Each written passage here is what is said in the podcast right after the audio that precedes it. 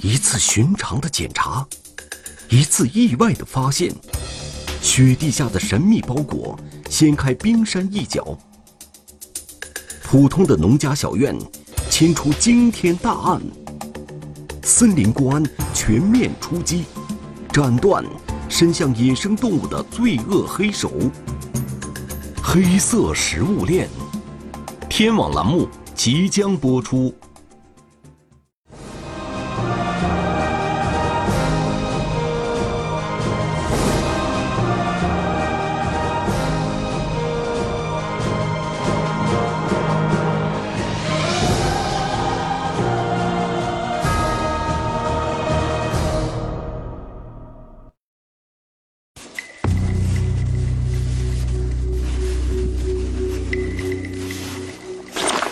我们是阿尔山森林公安局的阿尔山派出所啊，因为你家是这个特种养殖这一块完了我们对你这个养殖这块进行检查。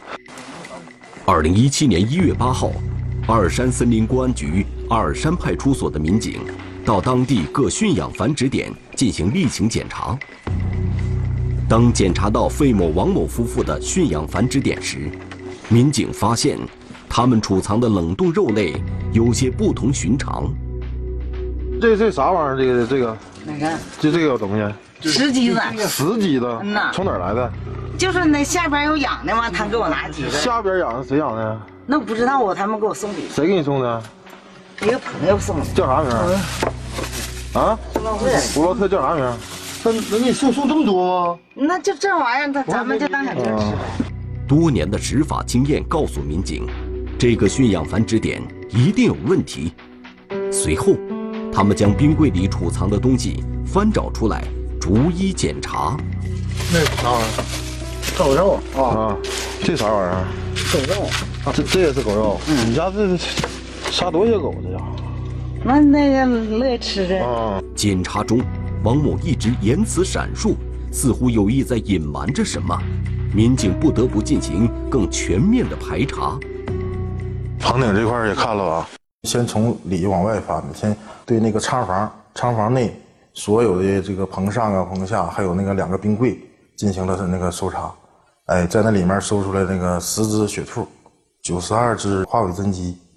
花尾真鸡和雪兔均属国家二级保护动物。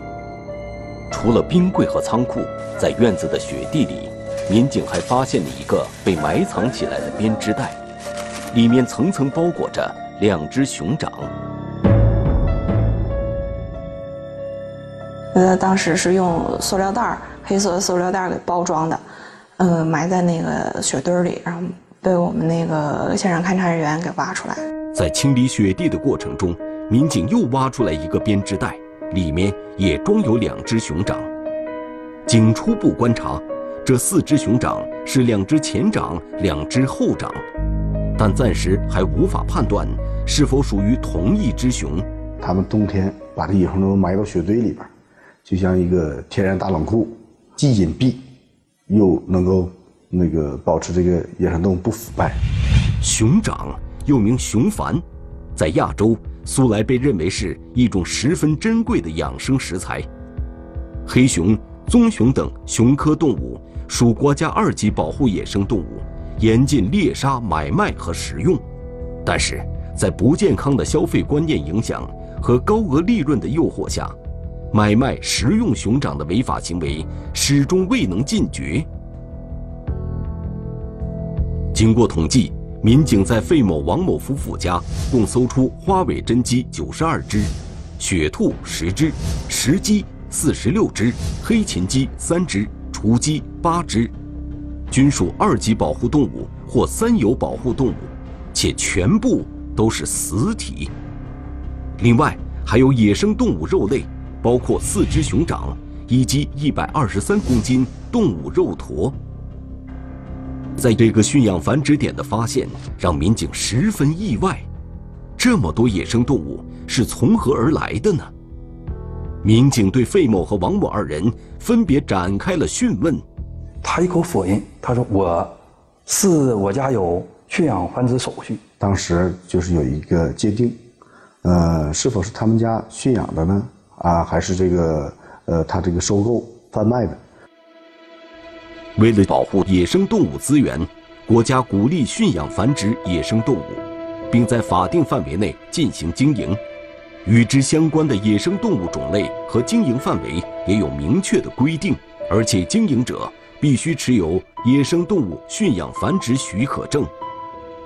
在阿尔山地区，持有此类许可证的驯养繁殖点十分常见，费某、王某夫妇的驯养繁殖点就是其中之一。但是，在他们家里发现的野生动物，明显超出了他们许可证上涵盖的范围。在这个他的驯养繁殖证上，可以清晰可见，嗯，他能够驯养的就那么几类。搜查当中，我们发现了大量的花尾真鸡、黑禽鸡、熊掌这些东西，这就是跟他这个驯养繁殖根本都挨不上边的。很显然，费某、王某夫妇所持有的驯养繁殖许可证，并不能为他们家中私藏的大量野生动物死体提供合法证明。这时，他们又换了一种说法：问到了这东西哪来的？他说这些东西是别人给我送过来的，让我代卖。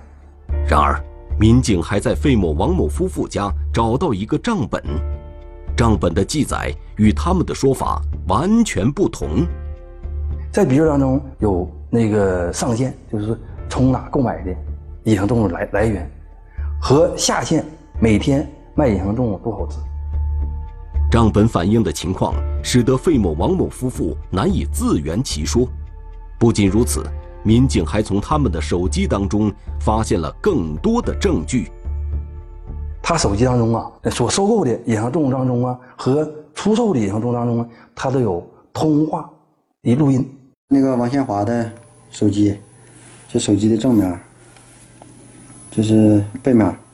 现在那个我们要那个对他手机进行提取，提取他手机里边王宪华跟那个曹志忠的几段通话记录。现在没想开机。这个十月十八号，这个咱们先听一下这个。我没有你电话了，一换手机，我忘把你电话存上了。完了，那个我订一下子货，我给你爸打的，刚才你爸给你打电话了，就那个狍子肉、鹿肉、野猪肉一样十袋。啊。现在，那个好像都没包装那个了，那个包装的单位都给发去了吧？有包装的，你我现在的那不是发五袋啊，发几袋儿？了别的呢？嗯，反正我就是备着，你有没有？哦，那行，不着急，行，不着急，让我爷打电话让我发点。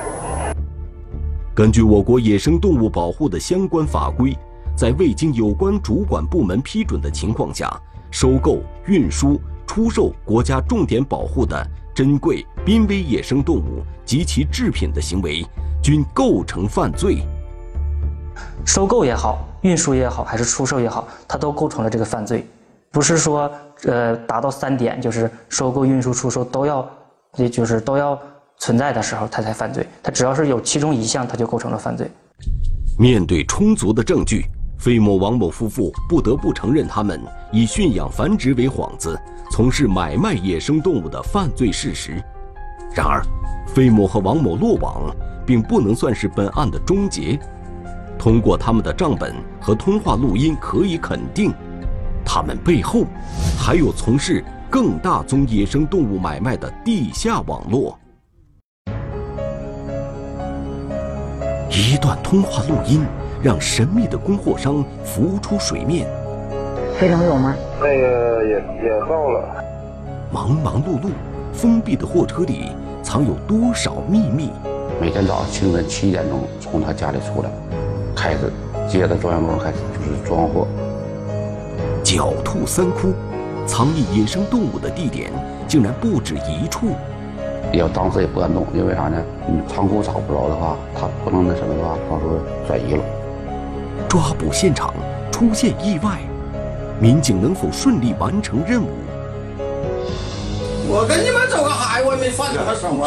不是不是犯不犯？那我去吧？我到哪？我找你有有点事了解一下完了。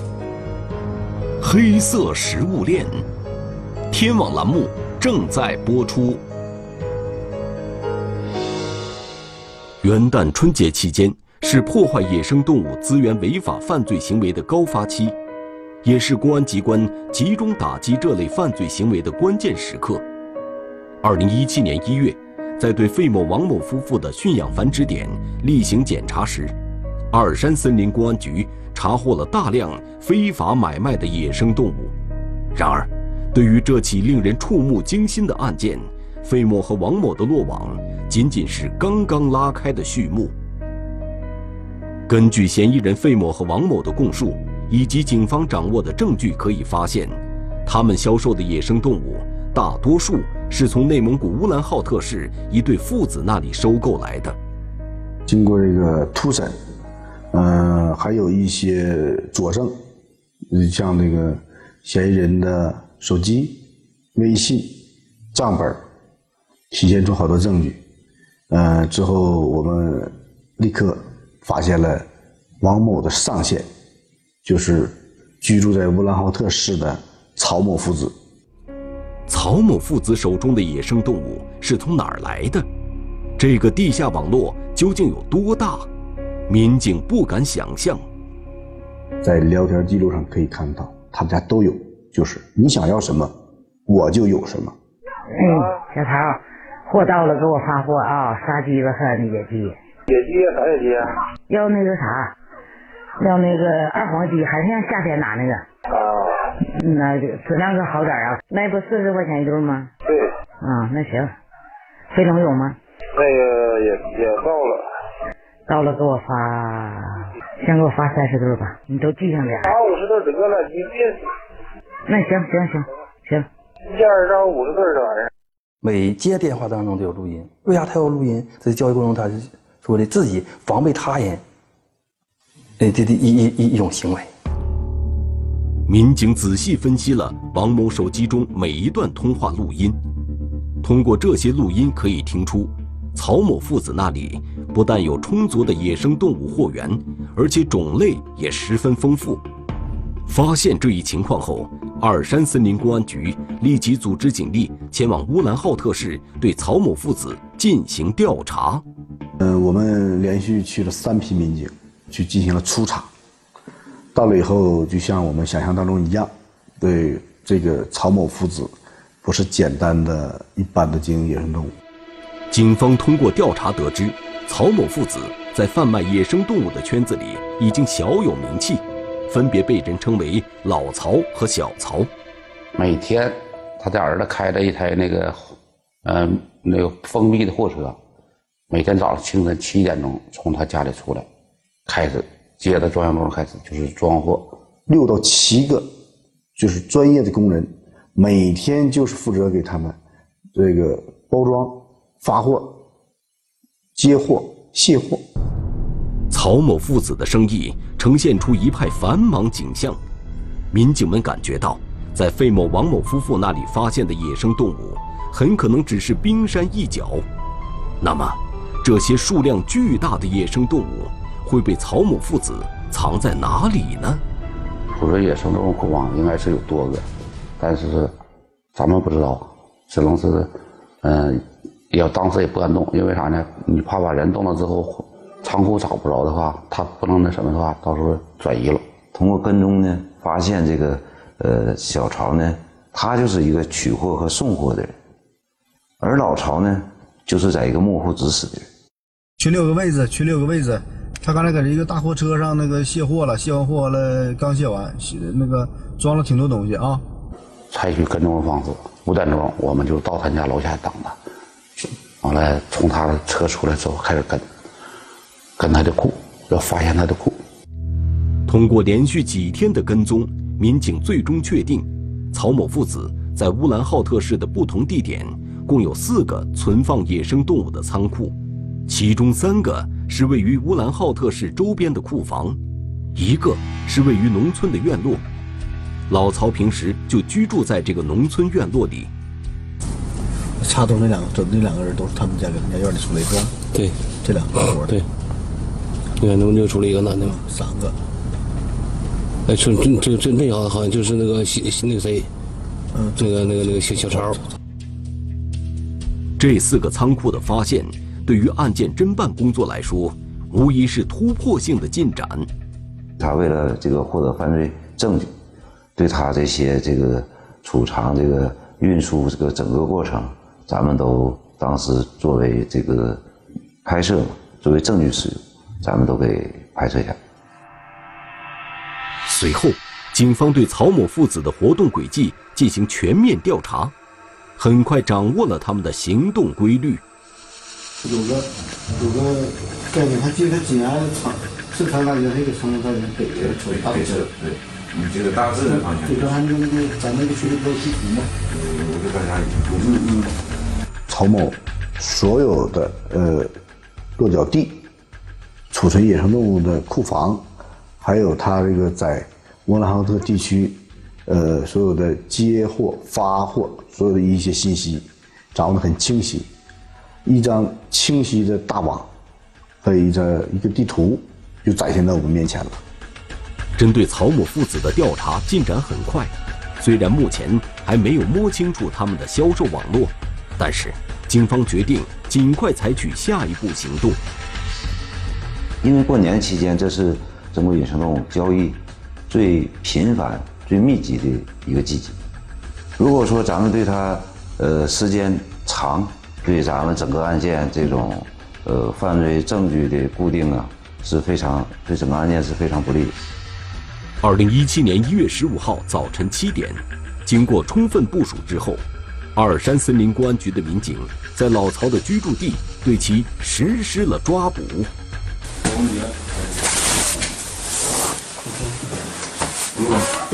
阿尔山森林公安局。啊。刚有点事儿，跟我们走一趟。我跟你走一趟啊。对对。我有车衣服啊，有。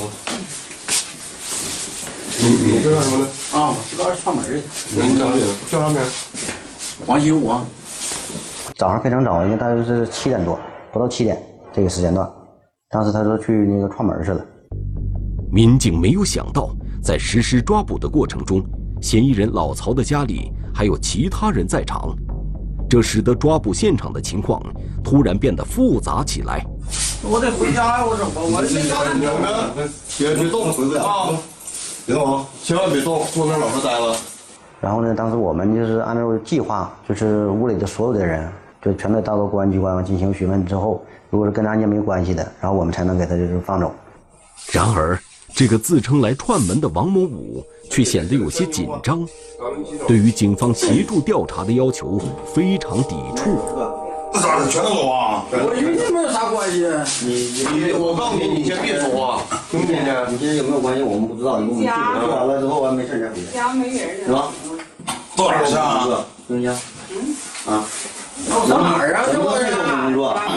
这我没我我没有你关系，那你亮点证我不知道你有没有关系，呢，我们之间有没有关系啊？你要跟我们走，没关系再回来，行吗？听明白了吗？王某武一再强调自己与这里发生的事情没有关系，情绪也变得有些激动。我跟你们走个嗨，我也没犯什么什么。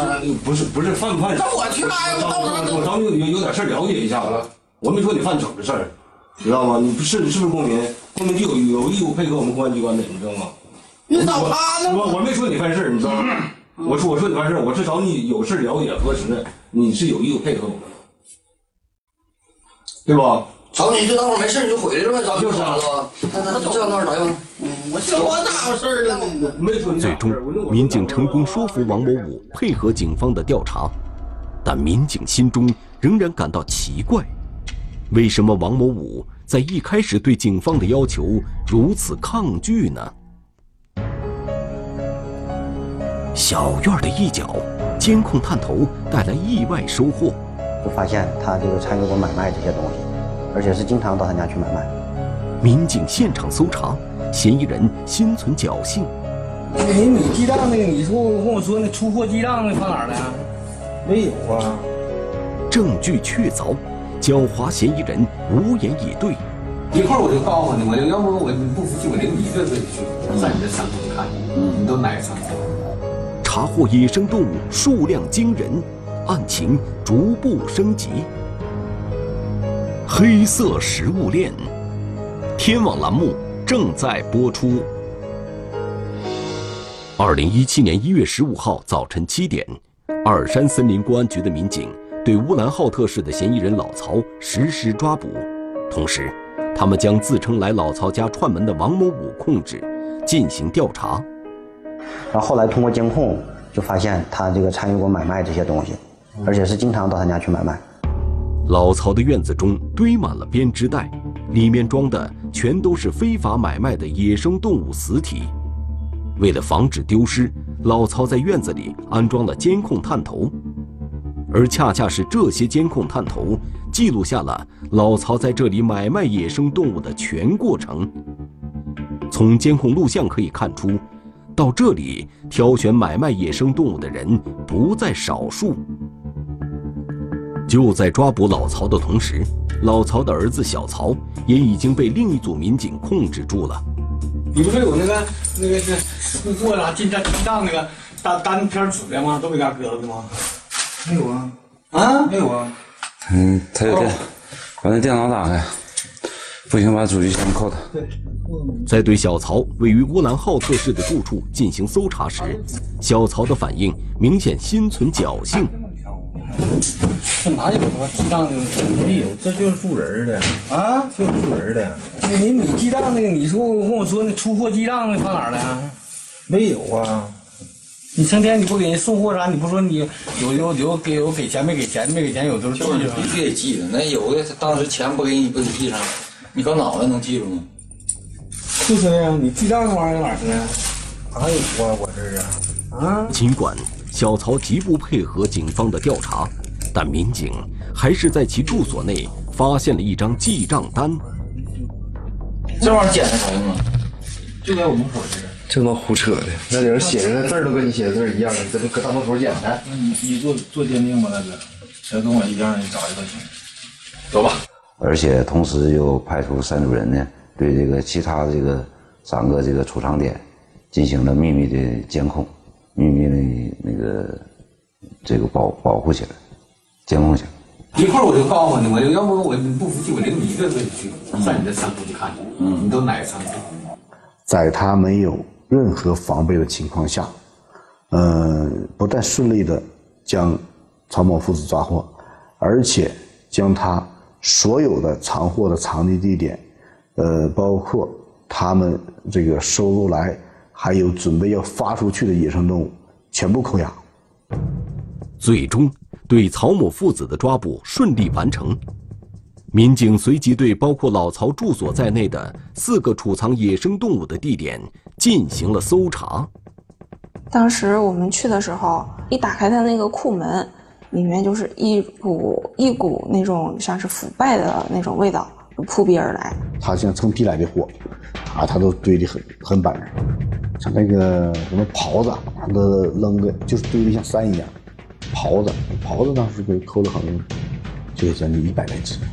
野猪都堆得像翻一样。在仓库里，除了裸露堆放的野生动物死体外，更多的是封装起来的包裹。民警将这些包裹一一开包检查，都是那种这种丝带子、丝带的那个包装的。包完以后，我们一打开，一打开就看着了，这个一进去有狼、猞猁。然后还有许多就是像那个梅花鹿，是一只完整的，而且是应该像是幼崽的，不大。除此之外，民警还在老曹家里搜查到大量买卖野生动物的账本、欠条等证物。现在就是这个都都都有账号在这里是吧？别人还有账吗？你弟弟上货出货的，那别人欠你钱了。喂，完没？忘了，早就忘了。那个进货凭证，进货凭证，对，进货凭证。在这个抓捕之后，嗯，在现场，呃，又收到了一些证据，收到了一些他经营野生动物的证据，还有他的一些相关人、关系人、联系人。警方在曹某父子的仓库里搜查出来的野生动物，不但种类繁多，数量更是惊人。把这个东西搬出来，完了查数，完了拍照，完了那个在那个这个编上号，整个任务下来就是一次就是就七天呢。儿子，稳正。对吧？二十。那会儿还有那一车呢。经过连续七天的清点，警方在曹某父子储藏野生动物的仓库，共起获国家一级保护动物梅花鹿一只，国家二级保护动物花尾真鸡、鸳鸯、猞猁等近千只，各类三有野生动物数万只，以及野生动物肉类数千公斤。面对数量如此巨大的野生动物，民警意识到，案件涉及的绝不是一两个非法买卖野生动物的团伙，他们背后一定还隐藏着更大的野生动物销售网络。在清点的同时，对曹某父子的审讯也紧锣密鼓地进行着，而审讯结果更是印证了警方的猜测。他不止销售到阿尔山。而且销售到了内蒙，以及呃黑龙江省，嗯，收呢，进货呢，收购呢，又从咱们的辽宁省啊、吉林省啊，呃，很多省市，它都都在有交集、有交易。充实的证据这个支持之下，我们很快又挖出了曹某父子的上线。以及他的下线。幺零八案件所涉及的人数和范围，如同滚雪球一样越滚越大。就在二零一七年春节即将到来之际，一个涉及内蒙古、黑龙江、吉林、辽宁、河南、天津、山西、陕西等多个省市的野生动物销售网络，正逐步被警方揭开。全面调查。一个庞大的野生动物买卖网络浮出水面。清点数目的时候，咱们的内心感到一个一种朦胧使然那种感觉。买卖带来伤害，最终受害的究竟是谁？呃，它的禽类也都是采用这些农药，他们那个自己拌制的一些农药。保护森林资源，维护生态平衡。责任系于公民。黑色食物链，天网栏目正在播出。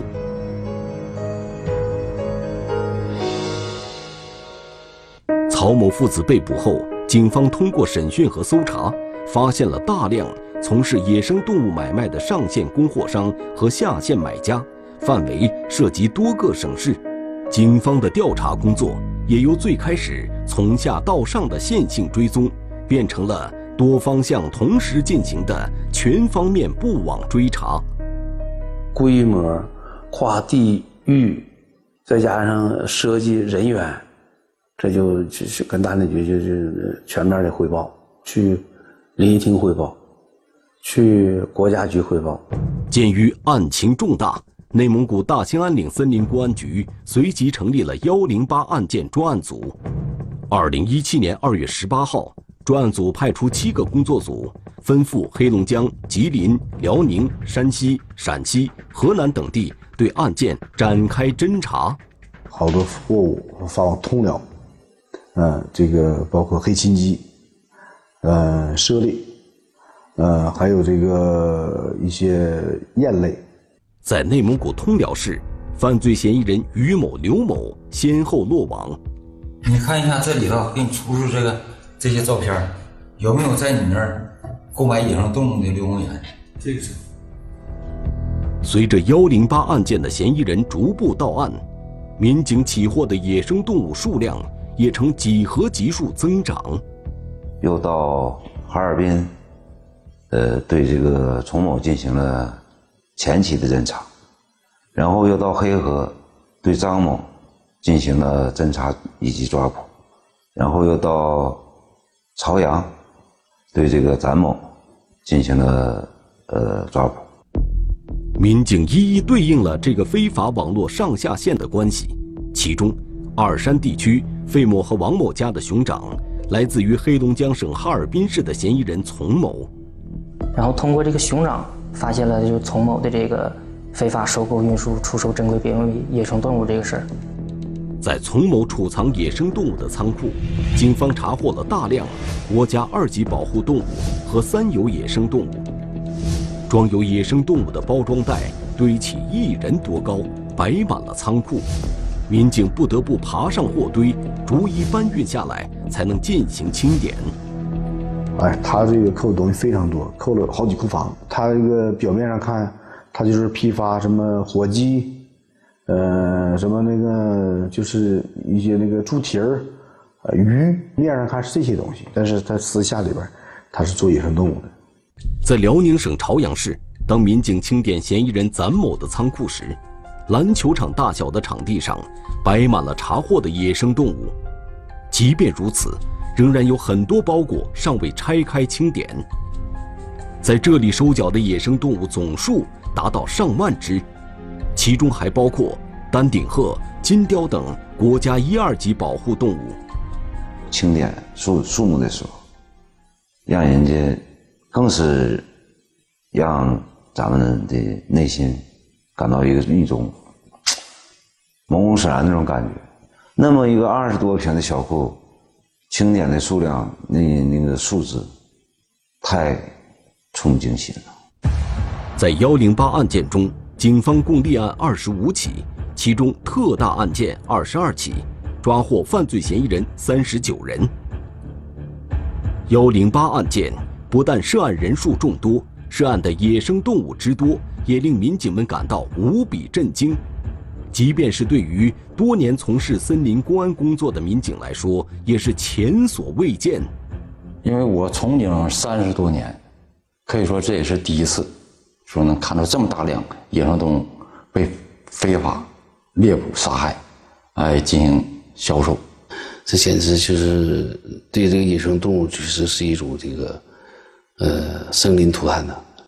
根据《中华人民共和国刑法》第三百四十一条第一款的规定，非法收购、运输、出售国家重点保护的珍贵濒危野生动物及其制品的，处五年以下有期徒刑或拘役，并处罚金；情节严重的，处五年以上十年以下有期徒刑，并处罚金；情节特别严重的，处十年以上有期徒刑。并处罚金或者没收财产。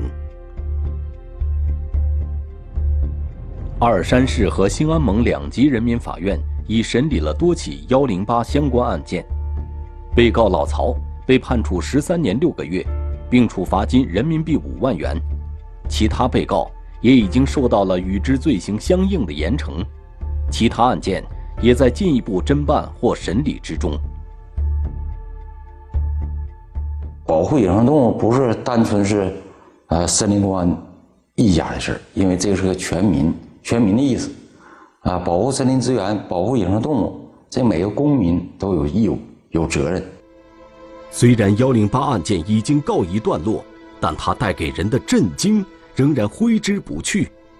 犯罪嫌疑人利欲熏心，催生了贩卖野生动物的地下产业链。一些人猎奇的口腹之欲也对此起到助推的作用，然而，他们吃下去的可能不仅仅是违法得来的野生动物，还有很多潜在的危险。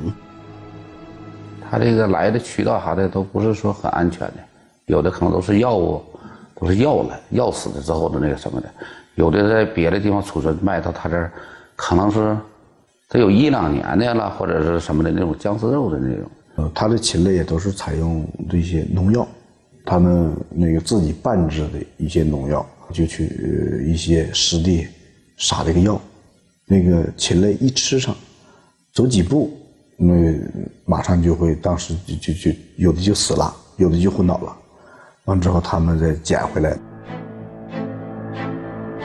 对于人类来说，买卖食用野生动物是有百害而无一利的行为。